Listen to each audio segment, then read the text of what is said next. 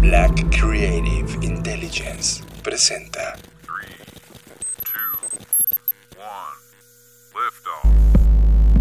Escuchas.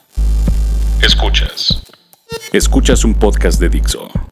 Escuchas Creative Talks. Creative Talks. Creative Talks. El podcast donde hablamos de creatividad, Futuro. innovación, Medios. disrupción Y emprendimiento.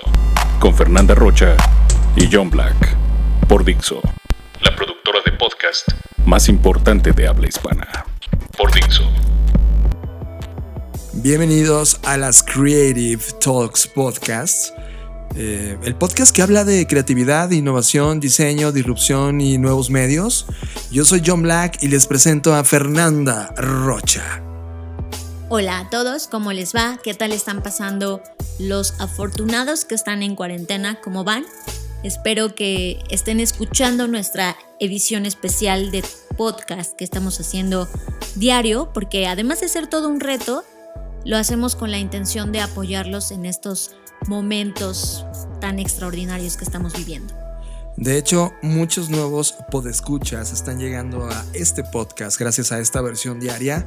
Recuerden que decidimos hacer esta eh, versión o edición especial diaria de las Creative Talks justo porque estamos atravesando un tema global tremendamente importante y en el mundo están ocurriendo cosas eh, que no habíamos visto de forma tan masiva como todo el mundo está en sus casas ahora mismo. Eh, algunos países ya llevan un par de semanas, algunos cinco días, como en España. Aquí en México todavía no está la orden gubernamental, pero muchos ya están trabajando desde casa. Así que decidimos crear esta versión en tiempos épicos, donde necesita lo mejor de nosotros. Así que bienvenidos a los que están llegando. Este podcast se hace cada semana, es un podcast largo, y por ahora se hace de lunes a viernes, es decir, cada día una versión especial corta en donde hablamos de tips, recomendaciones para ti que estás en tu casa y que necesitas elevar la creatividad y la productividad. Así que bienvenidos a esta edición de las Creative Talks. Tema de la semana. Discutimos el tema que ocupó nuestra agenda a lo largo de la semana. Presentado por Black Trends. Las mejores tendencias sintetizadas para ti. Fernanda Rocha, esta semana fue también una semana épica para nosotros. Estuvimos conversando con José Ramos. Ya habíamos estado con él el año pasado cuando vino a México a dar una conferencia sobre innovación anticipatoria y en ese momento me acuerdo que me llevé una frase muy interesante como el pasado del futuro es hoy y, y sí, sí lo es. Pero tú, Fer, tú tomaste una sesión de varios días con él. ¿Cómo te fue? Bueno, para los que van llegando y no nos habían escuchado antes, José Ramos es, entre muchas cosas, eh, un agente de cambio, ¿no? Además de ser un futurista porque se dedica eh, formalmente y casi de tiempo completo a este tema de estudiar o los estudios del futuro o los estudios de futuros, como se dice correctamente. Además de hacer todo eso, es director de algo que se llama Action Foresight, que justamente pues pretende incidir de muchas maneras en el tema de los estudios de futuros, pero hay algo de lo que más me gusta de lo que él hace, es que lo que él quiere es justamente decolonizar todo, todo esto que hay alrededor, ¿no? Y bueno, doy esa breve introducción porque quizás no nos habían escuchado antes y además pues para que sepan un poco de qué va, ¿no? Y como bien dice John, ya habíamos platicado con él el año pasado, pero esta vez fue distinto porque el año pasado yo no estaba estudiando la especialidad. Si bien yo también estuve tanto en su conferencia pasada como en su taller, no estaba tan involucrada como lo estoy el día de hoy, porque puesto que esta es mi labor casi de tiempo completo, estar estudiando, entonces lo viví de una forma totalmente distinta. El tema de su charla originalmente era Epic Times solamente, pero eh, dado a las circunstancias, porque esto ocurrió la misma semana en que fue la marcha, la pasada marcha del 8 de marzo y la ausencia de las mujeres el 9 de marzo, Entonces decidió enfocarlo a un tema que fue Creating a Future of Safety for Women, que al final del día es justamente, ¿no? Crear soluciones de seguridad para las mujeres. Y que, y que, era muy contextual porque justamente acababa de ocurrir todos estos movimientos, tanto del domingo como el lunes, que fue un movimiento de no asistir o no estar presente, eh, de un movimiento prácticamente de protesta. Y, y qué interesante poder abordar, abordarlo en la semana inmediata, ¿no? Sí, eso fue eh, creo que lo más fuerte, ¿no? Porque el año pasado en el taller eh, era otro, otro tema, era el tema del futuro de la alimentación y obviamente eh, de cierto modo te es ajeno, ¿no? O al menos a mí lo fue en su momento porque contextualmente no estábamos atravesando, si bien sabemos que no hay seguridad alimentaria y hay otros temas ahí, pero no era algo que nos estuviera encarnando. Y esto sí, ¿no? Y además acababa de pasar.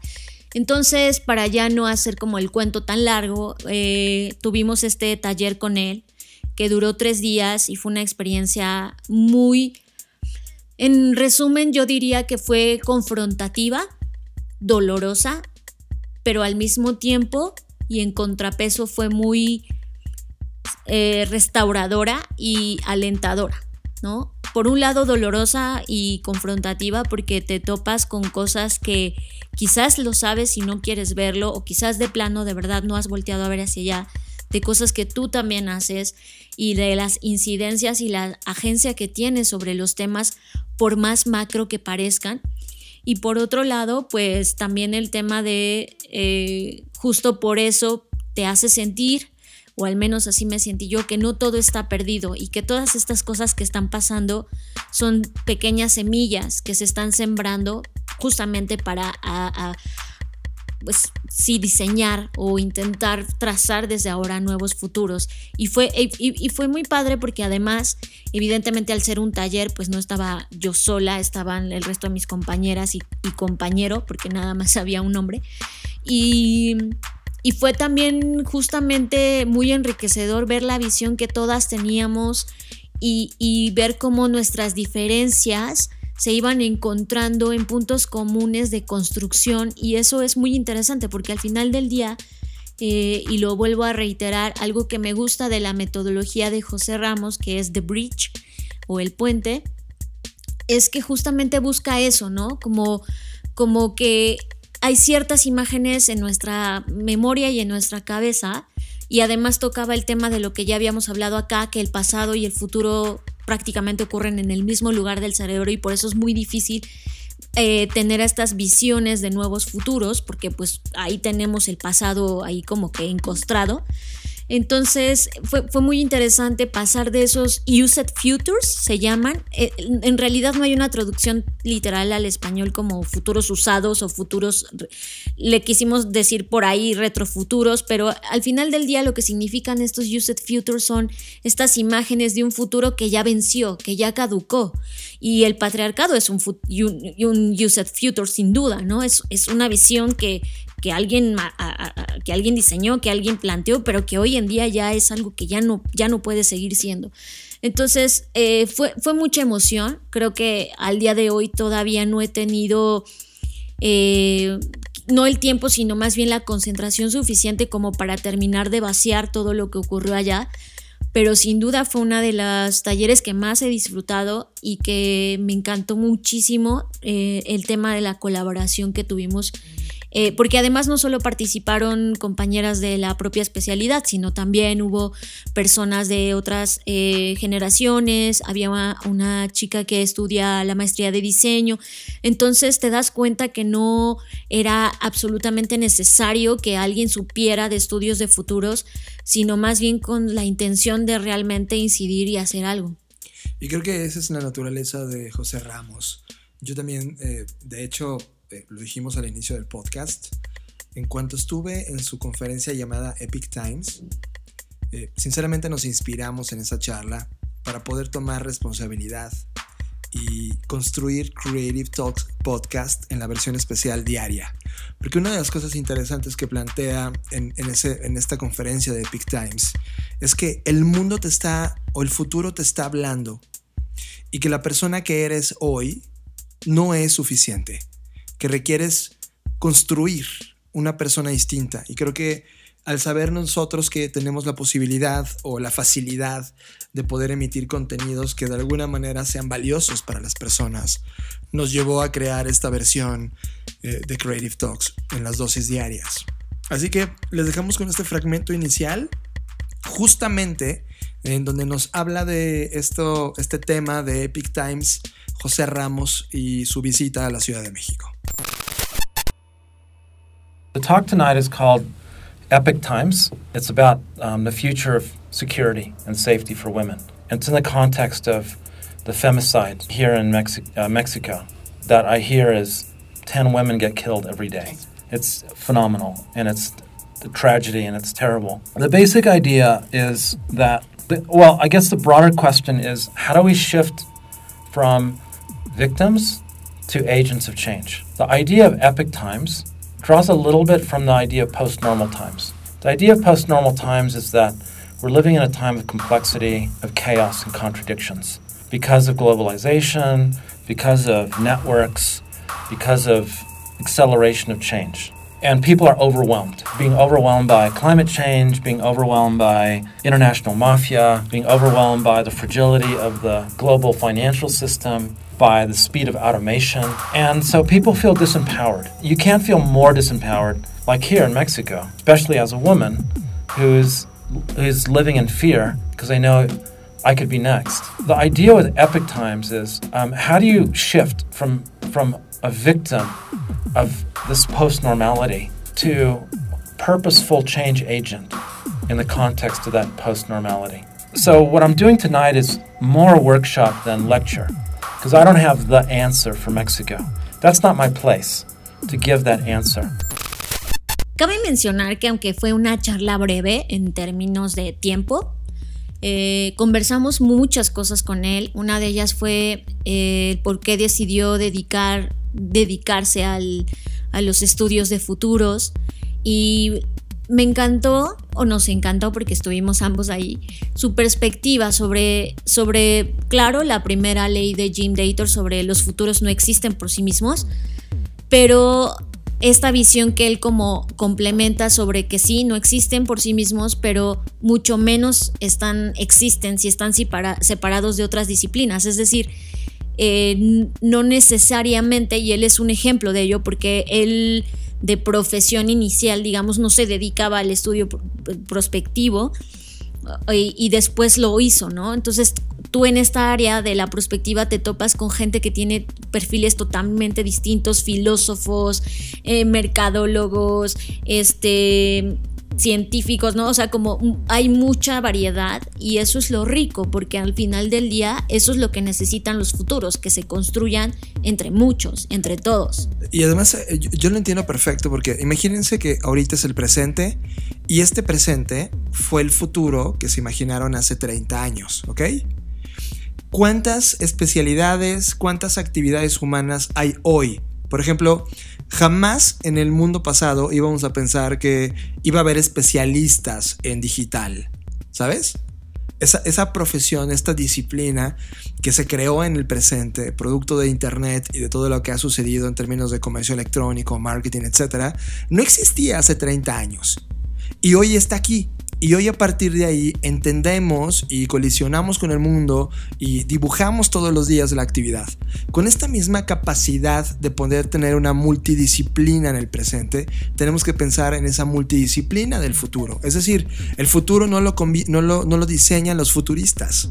Es una, un choque de disciplinas que están eh, haciendo convergencia en esa línea de tiempo. Incluso diría que no solo de disciplina, sino de personas, porque eh, vuelvo al tema del taller, ¿no? O sea, no éramos eh, un perfil de, ah, solamente mujeres de tal, edad con cierta profesión, éramos personas, éramos personas con un interés genuino de intentar encontrar alguna respuesta, ¿no?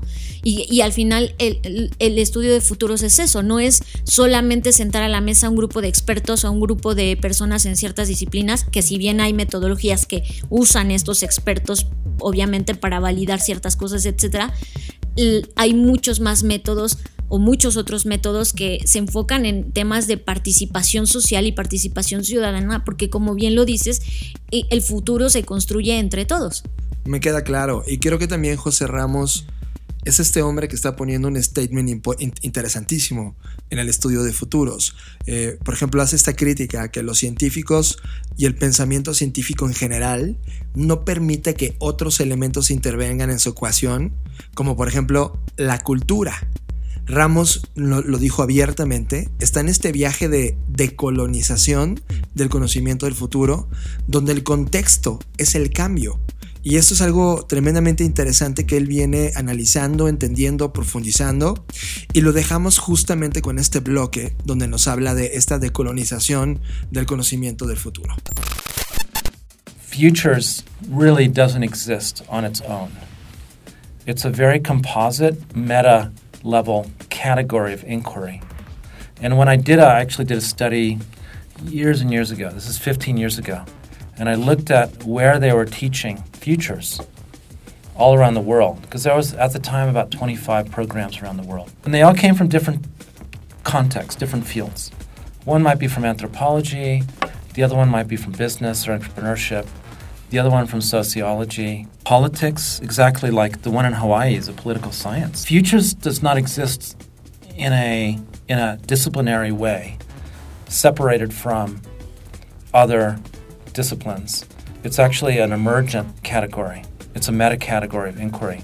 I guess the first thing I would say is it doesn't exist on its own. And personally, my influences are quite broad.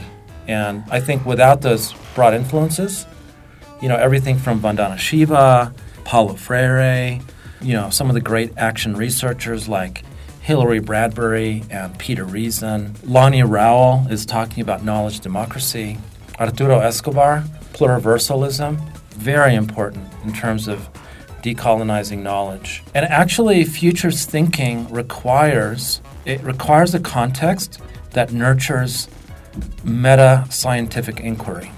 So what I mean by that is that old science did not was not open to non-empirical perspectives like culture or like thinking about the future. And so you, you actually have to have a meta scientific context if you want to be able to create thinking about the future.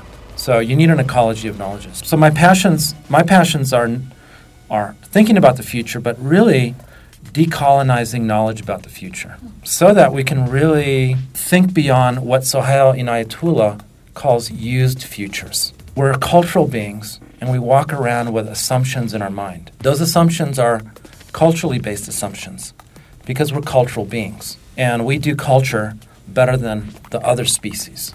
Other species have culture. Birds have culture as social groups. You know, rodents. They create patterns, cultural patterns, but humans really create cultural patterns. Because of that, we create, um, we have assumptions in our mind. They're invisible. Some of those are images of the future. And those images of the future, when we, you know, a thousand years ago, they didn't have to change quickly because the context didn't change. Today, the context has changed. Not only that, but industrial civilization has developed us into a dead end. So we've literally spent the last 200 years creating consumer capitalism, high consumption, industrial development. And now we're at the point where, like, wow, can we actually sustain that? And the answer is not the way we're doing it now. That used future is still in the minds of so many people. So there's a lot of different used futures. You know, one used future is that there's one race that is superior to another. That was the used future of the Nazis. Another used future is patriarchal, that men are superior to women. Lots of ways of thinking that need to be decolonized, and and and and the ability to think beyond those um, categories that oppress us or that hold us back, or that are simply dangerous, dangerous for the survival of our species, that we're deeply interdep- interdependent with life on the planet, that we are a species among many species, that we're actually planetary beings. And I think the human species kind of forgot that. Maybe we, maybe we knew that. Maybe that was the original Adam and Eve. But something, somehow they forgot. There was some forgetfulness that happened, that, that we fell asleep. And so to me, this futures thing can help us to rupture through those used futures and to see these new contexts of possibility and, and who we might become. And that excites me.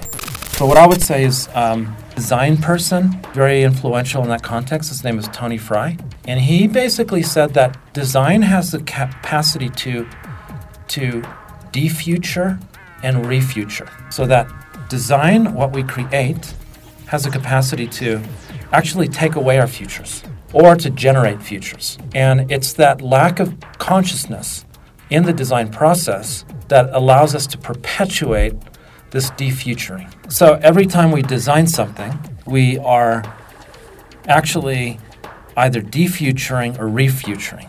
Basically, it's about generative agriculture. That's design that's creating a future. You know, and these ideas are not original to me. Although I did write an article ages ago. It was one of my first articles called anticipatory innovation. And I was heavily influenced by Tony Fry. I guess the point there is that why do you want to add foresight to design? Because design has consequences. We live in a consequential universe. There's chains of events, one cascading after another. Now, why wouldn't you actually look at that before you create something that will have a legacy? Whether that's 5G, whatever, or water bottles, or vehicles, or trying to get people to Mars, what are the actual consequences of what we're doing? And, and, and, and which ones are generative and which ones are extractive? And we can think of design not just in terms of products, but also in terms of our political economy. And we can also think about our epistemologies. And to what extent are those epistemologies, those ways of knowing, defuturing or refuturing?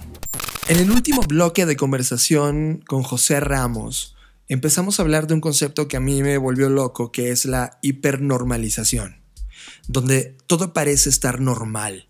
Y, a pesar de las crisis, a pesar del contexto, a pesar de, las, de, los detalles que están ocurriendo en la línea del presente, por ejemplo, los políticos simplifican esta realidad donde parece que todo está normal. A lo que Ramos realmente alerta, dice, oigan, en verdad, esto no es normal. De hecho, propone tres ideas que pueden cambiar con esta hipernormalización.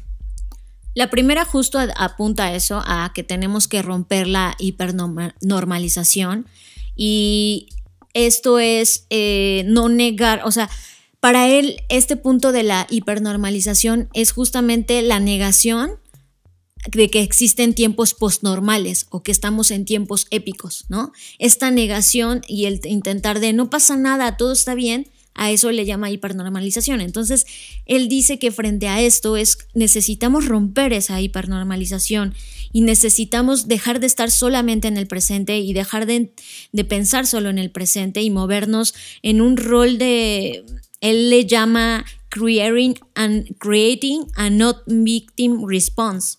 Es decir, intentar pasar de la victimización a, un tema de acción y de ejecución, ¿no? Y me parece eso muy, muy duro, muy valioso, muy importante.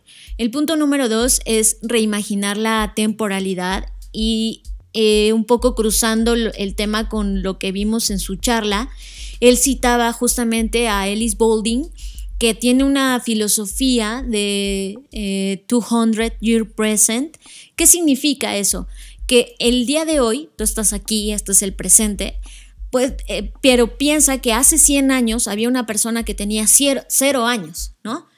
Y el día de hoy están haciendo alguien que en 100 años va a tener 100 años. Entonces, si comenzamos a pensar en esta amplitud de tiempo, eso nos permite tener una mejor visión y por lo tanto poder generar y, intentar trazar mejores estrategias y no solamente pensar en mí o en, en, ay, en yo en 100 años ya voy a estar muerto, ¿para qué pienso en eso? Al contrario, es justamente pensar en, en, estas escalas de tiempo de hace 100 años y de 100 años en el futuro.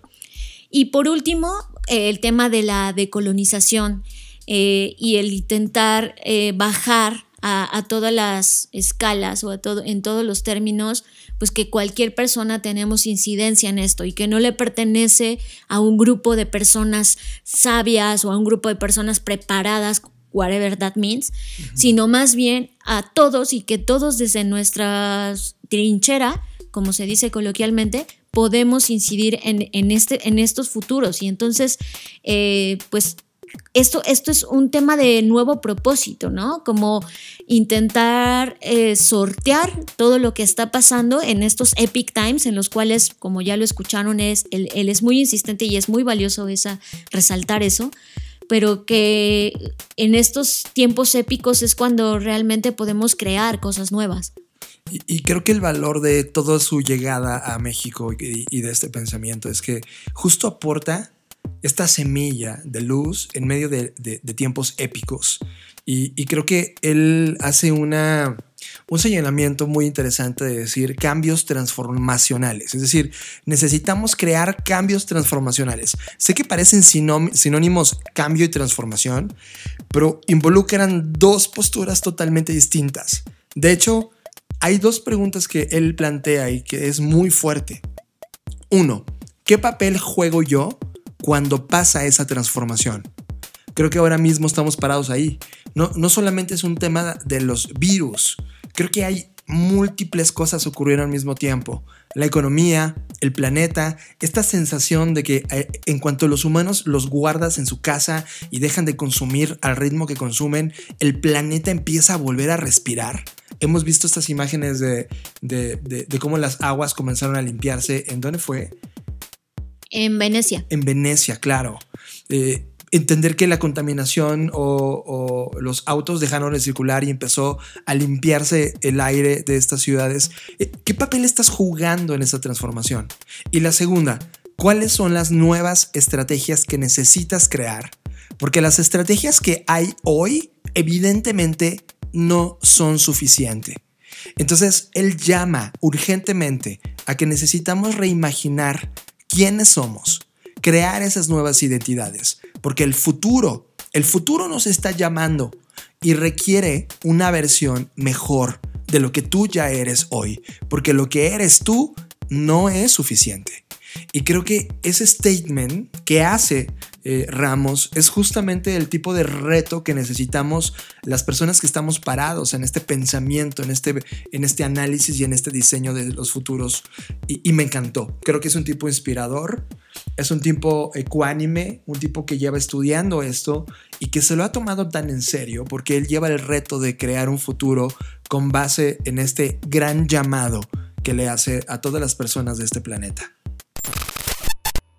Okay, so I'm, I'm going to introduce this idea called um, hypernormalization, which I picked up from um, the BBC documentary maker Adam Curtis. And I know it has a deeper legacy than that. I think there was a Russian theorist around hypernormalization who talked about how, in the pre collapse of the Soviet Union, everyone acted like everything is normal. Just pretend everything is normal. And in many ways, that's the context that we live in today. We're on the verge of crisis after crisis. Political leaders want to simplify reality and tell everyone everything is normal because it's about holding on to power. So there's, there's three things in the framework that we have to do.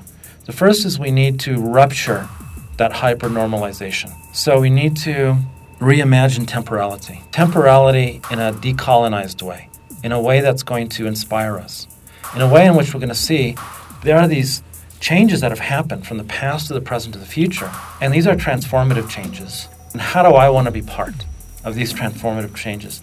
It's a personal question.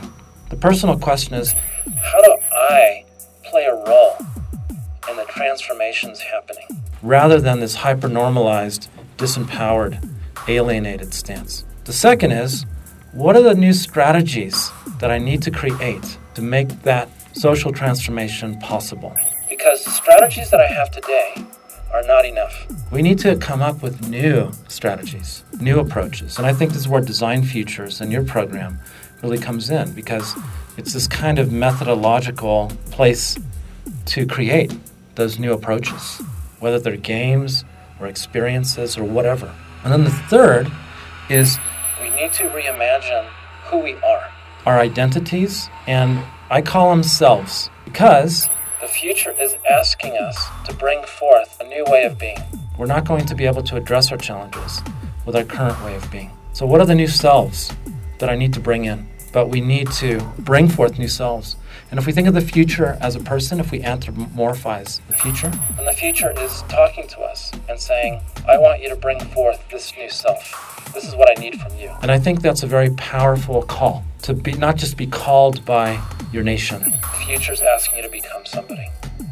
What is the future asking you to be? Sigue a Fernanda Rocha en sus redes sociales. Twitter, Fernanda Roche. Instagram, soy Fernanda Roche. Sigue a John Black en sus redes sociales. Twitter, Jonathan Álvarez. Instagram, Jonathan Álvarez. Libros. Somos adictos a los libros y te traemos la reseña de lo que estamos leyendo actualmente. Libros es presentado por Katana, el primer Creative Planner para mentes creativas. Algo que me ha encantado, Fer, de esta crisis que está ocurriendo en términos planetarios, es que eh, artistas, gente que está escribiendo libros, gente que eh, tiene em, clases online, gente que hace música, etcétera, todo tipo de personas estamos compartiendo nuestras creaciones eh, de manera gratuita para que todo el mundo en este confinamiento global que estamos viviendo eh, pueda utilizarlas y, tener un mejor uso de su tiempo. Uno de estos libros que a mí me encantó fue de Alfonso Casas. Alfonso Casas es este eh, editor, artista, ilustrador y hace poco hizo un libro que se llama Fast Love, que es un pequeño libro que autoeditó unos meses antes, de hecho, y antes de inclusive de hacer y de publicar un libro que se llama Sentimental. Y en este libro que literal ya está agotado, ya no se puede conseguir, lo que fusiona es un poco de la ilustración con el humor para pasar un rato feliz. Nosotros lo descargamos, evidentemente nos enteramos de la cuenta de Twitter, si lo quieres seguir es alfonso-casas-bajo. Si lo sigues, puedes entonces darte cuenta que tiene un humor muy interesante y una perspectiva desde el punto de vista del diseño y, de cómo él está viendo el mundo. Pero si quieres descargar su libro, visita www.alfonsocasas.com. Es gratis, es, es una joya y por favor, si necesitan un poco de humor intelectual interesantísimo de un ilustrador diseñador fascinante, por favor descárguenlo. Por nuestra parte, esto que está pasando nos ha inspirado también a crear una versión light, vamos a llamarle, de Katana. Como saben los que ya nos han escuchado y que ya son podescuchas fieles de este podcast, saben que eh, hemos creado un Creative Planner llamado Katana y, y que si bien en el proyecto en su concepción original funciona para un solo proyecto a la vez, cualquier cosa que quiera sacar adelante en 52 días. Eh, esto puede ser seguidos o una vez a la semana, lo cual significan 52 semanas, es decir, un año. En esta ocasión, esta Katana Light eh, pretendemos que ayude a todas las personas que hoy están y a todas las que igual tampoco están en home office, pero que quieren llevar un control sobre su día a día e intentar ser más y mejores en su desempeño laboral, pues hicimos esta versión light para, para poder acompañarlos durante este proceso. Así que pueden descargarlo de forma gratuita siguiendo el hashtag Creative Talks y ahí estamos publicando las ligas de descarga. Así que pueden tenerlo ya y por favor utilícenlo, cuéntenos cómo les fue y si, y si conocen a alguien que lo pueda utilizar, compártanlo. Música, música. Llegó la hora de subirle al volumen. Música en las Creative Talks. Always said I was the bad child. Throwing me away into the bad background. All my life been putting on a fake smile. Sitting on my own, feel like I'm exiled. Feeling like I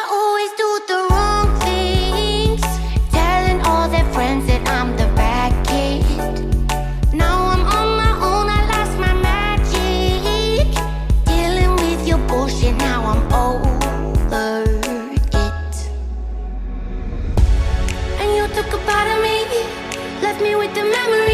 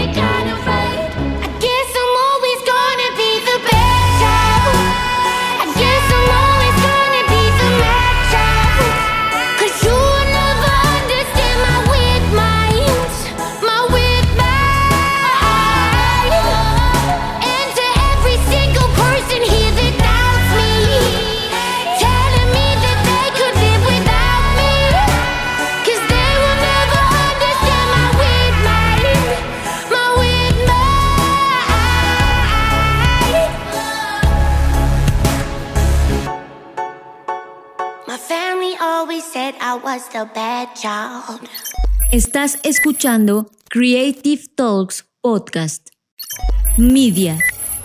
Hablamos de los contenidos que vemos en Netflix, Amazon, YouTube, Vimeo, HBO, iTunes o nuestro timeline de Internet. Media. Media es presentado por Blackbot, la compañía que diseña el futuro. Ya tiene rato, Fer, y creo que ya es algo que necesitamos cambiar cuanto antes, que no nos sentamos a ver series nuevas ni, ni, ni explorar contenidos en media eh, nuevos. Pero es que o creas contenido o, o consumes contenido, no se puede todo en la vida. sí, ahora mismo estamos en la fase de creación. Pero, pero tenía atorado este. YouTube y Robert Downey Jr. lanzaron un avance de su serie documental de duración limitada llamada The Age of AI y se han lanzado hasta el momento tres episodios en YouTube Originals y la verdad John, yo te vi muy emocionado por esto. Eh, Me encantó. Eh, Miren, hemos sido muy críticos, eh, sobre todo cuando hay un nuevo contenido que, que no solamente tiene la función de entretenerte, sino de construir conocimiento en algo tan complejo como la inteligencia artificial. Hemos visto todo tipo de contenidos online que lo han intentado, pero estos episodios son exquisitos. En realidad son maravillosos. Es una mirada completa a la industria de la inteligencia artificial. Es un punto de vista de lo que puede ocurrirle en esta construcción de relación entre el ser humano y la tecnología, eh, desmitificando también muchos de los grandes miedos que tenemos de la inteligencia artificial o sus alcances perversos que el, el humano pueda tener, pero también poniendo del otro lado lo que podría pasar en una perfecta coexistencia entre lo que hoy tenemos como herramientas tecnológicas, la inteligencia artificial y nosotros como humanidad. Creo que eh, deja muy claro cuáles son las industrias que lo están utilizando, cuál es el futuro de esta industria, cuáles cosas de plano ya están perdidas y cuáles están ganadas, en dónde se está haciendo hoy el juego, cuál es la guerra de datos y toda esta decodificación del entendimiento de, de, la inteligencia artificial, sinceramente, lo ejecutan de una manera increíble. La verdad es que esto es un tipo de documental que no te puedes perder. Eh, te lo vas a querer dar en una dosis completa. Me encanta. En realidad es algo que si todavía encuentras a alguien en el mundo que no tiene ni idea, o tú mismo necesitas entender y poner en orden ciertas cosas que tenías desordenadas en el entendimiento de la inteligencia artificial, por favor, métanse a YouTube Así que no esperen más, métanse ahora mismo a YouTube, busquen The Age of AI y ya está, disfrútenlo. Technology. It's advancing faster and taking less time to be widely adopted than ever before. Launch AI. AI is basically an emulation of us. They're one very special person to me. Autonomous driving started. AI can give us that answer that we've been seeking all along. Are we alone? Each time we create a more powerful technology, we create a bigger lever for changing the world. Artificial intelligence can help us to feed the world population. AI is teaching the machine and the machine becoming smart. All out of the realm of sci fi and magic, and now just science. Ready?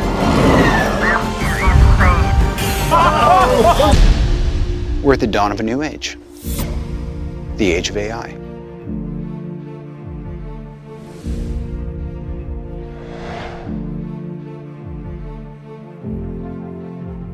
Entrevista.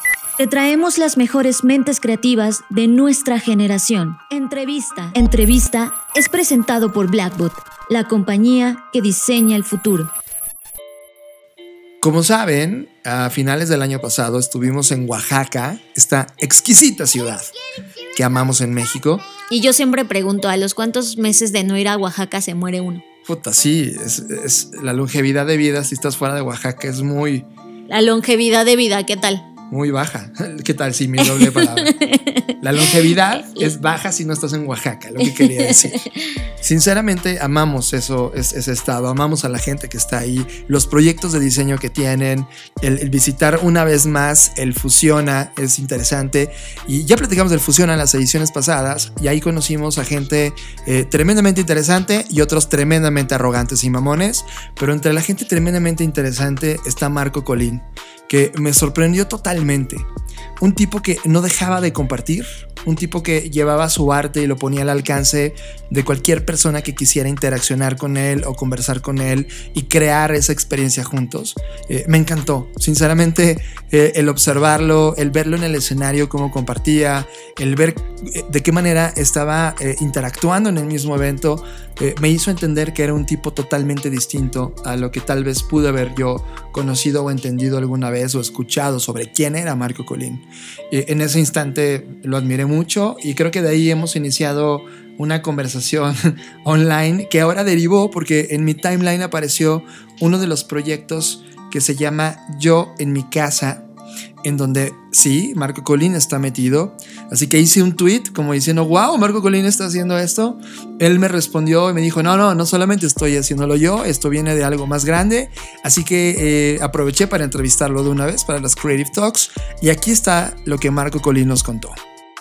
Sí, en efecto, como dices, el coronavirus nos ha obligado a vivir otra realidad muy diferente. Tenemos que encontrar la forma de hacerlo funcionar, ¿no? Tengo la impresión de que gran parte de las personas que escucharán este podcast serán creativos que tendrán la posibilidad de trabajar desde casa. Nosotros, afortunadamente, en la agencia que se llama Avión, que es, que es mi agencia de publicidad, comunicación y diseño, tenemos una política de home office, pero hemos abrazado el home office como un modo de vida desde hace siete años aproximadamente, ¿no? Cuando eh, salí de las grandes agencias, me propuse encontrar un nuevo modelo de trabajo que pudiera servirle a los clientes de la mejor manera posible sin perpetuar este modelo de las grandes oficinas. Nos gusta mucho esto del coworking, requiere de muchísima disciplina, requiere de principios básicos de organización, requiere de muchísima comunicación con el equipo y es algo que aplica justo ahora, ah, justo ahora con, con lo del coronavirus. Yo les diría a, a los creativos que, bueno, si no tienen un lugar en su casa para para trabajar eh, y aquí no estoy haciendo otra cosa más que repetir consejos que he estado leyendo que dispongan un lugar específico para trabajar ¿no? yo creo que en digamos un contexto de horario lo primero es levantarse temprano, levantarte a la misma hora que acostumbras levantarte para ir a una oficina, para desplazarte a tu lugar de trabajo. Te bañes o te haces, te vistas. Yo incluso hoy, eh, un poco a manera de broma y un poco a, a, manera de automotivación, publiqué una foto mía con saco y corbata, que además es un vestuario como mal visto por los creativos, ¿no? Eh, me gusta también romper ese paradigma. Y como Mad Men o como estos diseñadores modernistas de los 50 usar un saco y una corbata para trabajar está muy bien, te pone en el mood correcto. Eh, y eso ayuda mucho. Ahora, no todo el mundo eh, tenemos esta posibilidad. Basta con que tengamos una esquina dispuesta de una mesa, de un estudio, para que esa sea nuestra oficina, arreglarla como oficina, ¿no? Poner ahí tu computadora o tu cuaderno o tu teléfono, tus audífonos, un bote con plumas. O sea, hacerlo sentir como una oficina, creo que eso sirve mucho, ¿no? Creo que el encierro va a ser prolongado. Bueno, ¿qué es Yo en Casa? Es una iniciativa de AVE, que es la Asociación para el Valor Estratégico de las Marcas, donde varias agencias nos unimos con el fin de mandar un mensaje a todos los mexicanos, usar digamos, esta posición que tenemos como comunicadores profesionales para poder eh, invitar a la gente a que se quede en casa, ¿no? Eh, tengo la suerte de conocer muy bien a Ana María Olabuenaga, que es un referente total en la industria, eh, es una gran amiga, es una gran colega. Me dijo, hoy estamos haciendo esto, ¿te encantaría participar? Le dije, por supuesto que sí. puse un granito de arena, ¿no? Yo no hice otra cosa más que hacer este diseño, peloteado con ella. Es una campaña en la que ha participado mucha gente. Y pues nada, eh, así fue como, como surgió, ¿no? Me gusta mucho que hay estas tres palabras que son muy sencillas, eh, me gustan los mensajes simples. El yo, coma, en casa, punto, yo en casa es algo muy fácil de leer, el icono es muy fácil de, de, de, leer también, ¿no? Es, es una casa feliz, ¿no? Los que conocen mi trabajo personal saben que he hecho mano mucho de estos símbolos, estos trazos que están cercanos a los emojis, pero que también rescatan una tradición de diseño de mediados del siglo pasado, que también me gusta mucho, con la que soy muy afín. El mensaje es para los que podemos quedarnos en casa, quedémonos en casa para cuidarnos, para cuidarnos. ¿no? Entonces, es, es, uno de estos proyectos en los que creo que como industria hemos cambiado, ¿no? Platicaba contigo, John, como en épocas anteriores había mucha competencia y había mucho celo. Hoy se están abriendo muchísimo, muchísimo las puertas entre las agencias para cooperar de muchas maneras diferentes. Eh, y, la verdad es, es, algo muy, muy padre. Somos muy afortunados de que podamos vivir esto, de que podamos crear estos esfuerzos, de que podamos cooperar así, de que podamos sumar. Entonces, bueno, la verdad que tengo muchísima suerte de, de haber podido ayudar con este grano de arena. Y vamos a ver, ¿no? Hay muchos otros esfuerzos también muy valiosos, muy interesantes. Esto, este ejemplo muy particular de de AVE y la campaña de Yo en Casa es solo una muestra de la rapidez con la que podemos desarrollar soluciones eh, creativas en este nuevo ámbito digital eh, que vivimos. ¿no? Me parece realmente sorprendente, emocionante, fuera de toda imaginación que yo podría haber tenido cuando era un niño, el tener en mi mano un aparato que pesa unos pocos gramos, que me conecta con el mundo entero y que además me permite la posibilidad de hacer mensajes, dibujos, campañas en mi teléfono celular. Lo puedo diseñar todo ahí y puedo cambiar el curso de la historia. Y no lo digo por, por cosas que yo haya hecho ni mucho menos, pero sí hay casos muy específicos donde diseñadores, comunicadores han generado imágenes que se nos van a quedar eh, indeleblemente grabadas de por vida y que además están haciendo una diferencia en la forma en que vendemos marcas, en que vendemos ideas, en que queremos mejorar el mundo que vivimos, ¿no? Algo que también le quiero decir a todos los chavos que hoy nos escuchan y que son estudiantes o son profesionistas, y es que usen sus redes sociales como una herramienta de autopromoción. No puedo insistir lo suficiente en esto. Usen sus redes sociales como una herramienta de autopromoción. Yo, que soy una persona que tiene 53 años, eh, de hecho mañana 54, 18 de marzo es mi cumpleaños, me comporto de una manera mucho más activa en redes sociales que muchos contemporáneos de los que seguramente te escuchan o los mismos que te escuchan. Hay una gran oportunidad, hay un mundo allá afuera que está sediento de contenidos, de soluciones, de ideas, de diseños, tienen que formar su personalidad en línea, tienen que sumarse a los movimientos, tienen que ayudar a, que esto sucedan, porque en realidad sí son tiempos extraordinarios, ¿no? Y esto puede ser que es un cliché y que los jóvenes lo escuchen todo el tiempo, pero hoy la posibilidad de hacer que tu trabajo sea visto por millones de personas, la tienes ahí en la palma de tu mano, ¿no? Entonces, es súper importante, se lo tienen que tomar en serio como, comunicadores, diseñadores, publicistas, expertos de marca, expertos digitales. Eh, creo que hay que poner su palabra allá afuera y hay que compartirla con la mayor cantidad de gente. Correteo la felicidad y aunque no la alcance, el olor que va dejando es suficiente.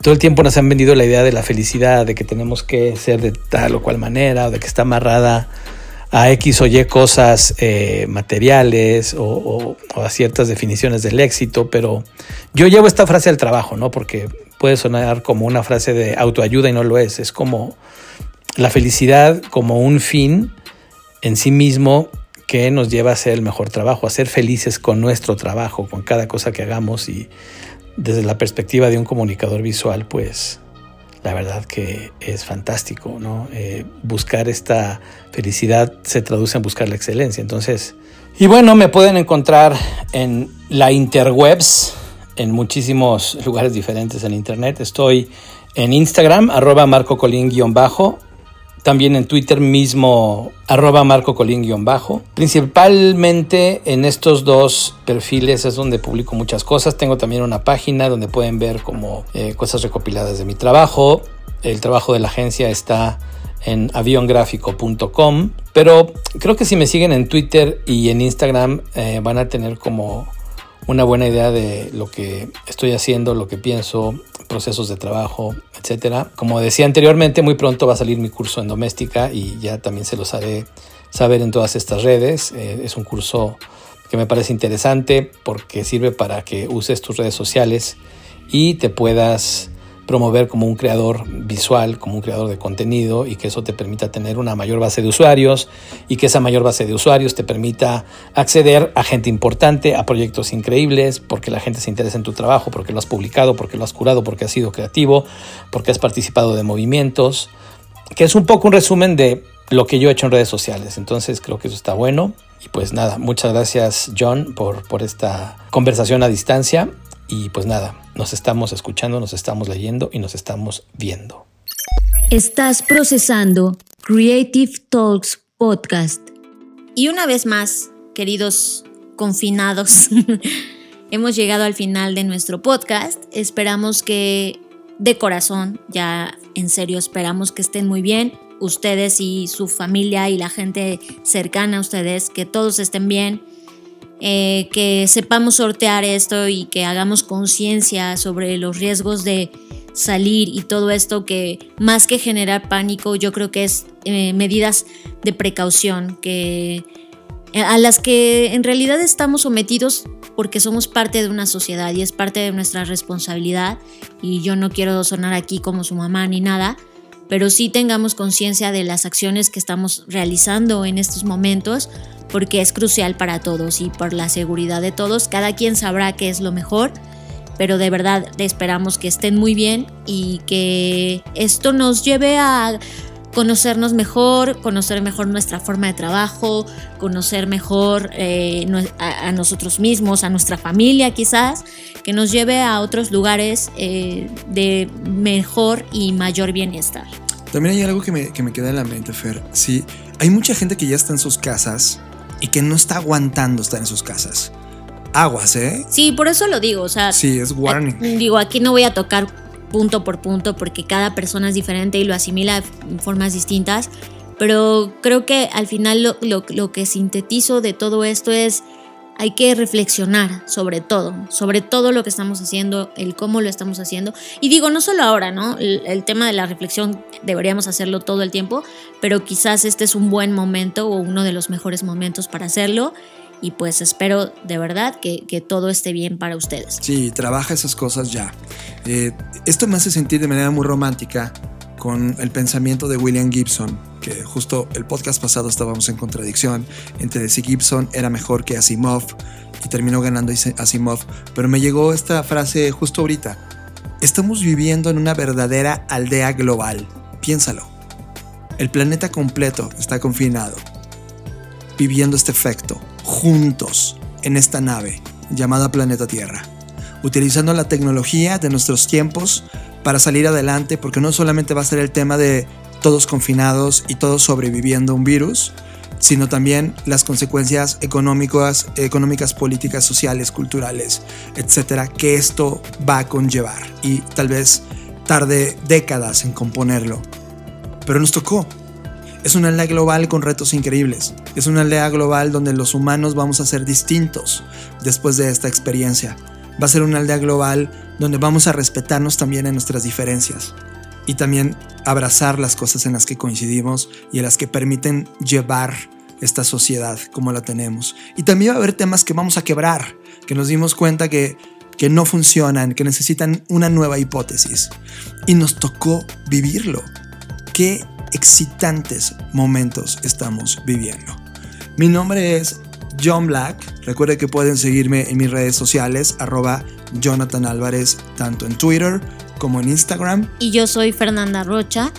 Y antes de decirles dónde me pueden encontrar en redes sociales, quiero que sepan que a partir de esta semana, y con todo esto no pudo haber un timing perfecto, estamos comenzando a revelar charla por charla, track por track, los contenidos del FBS.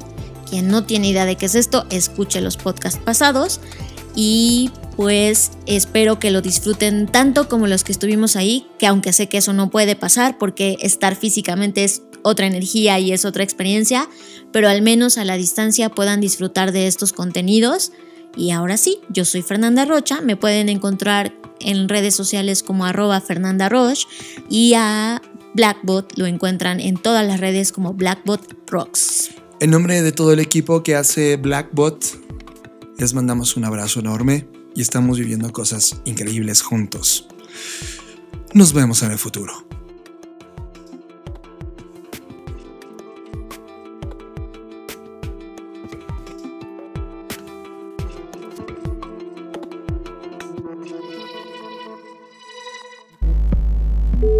Dixo presentó Dixo presentó Creative Talks. El podcast en donde hablamos de creatividad, innovación, medios, disrupción y emprendimiento. Con Fernanda Rocha y John Black. Por Dixo, La productora de podcast más importante de habla hispana. Nos escuchamos en el futuro.